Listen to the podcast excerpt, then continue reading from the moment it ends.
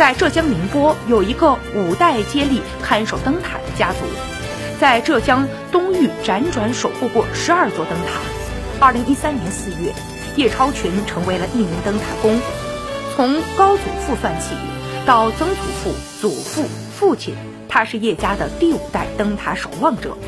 每座灯塔闪烁的频率不同，借助专属灯语，为来往船只引航历险，人在灯亮。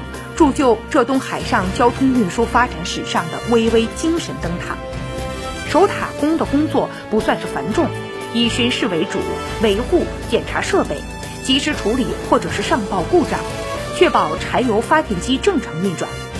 灯塔在入夜之后灯光不熄，叶超群做一周休一周，遇到调班或者是恶劣的天气要延期下岛，最长待过三周。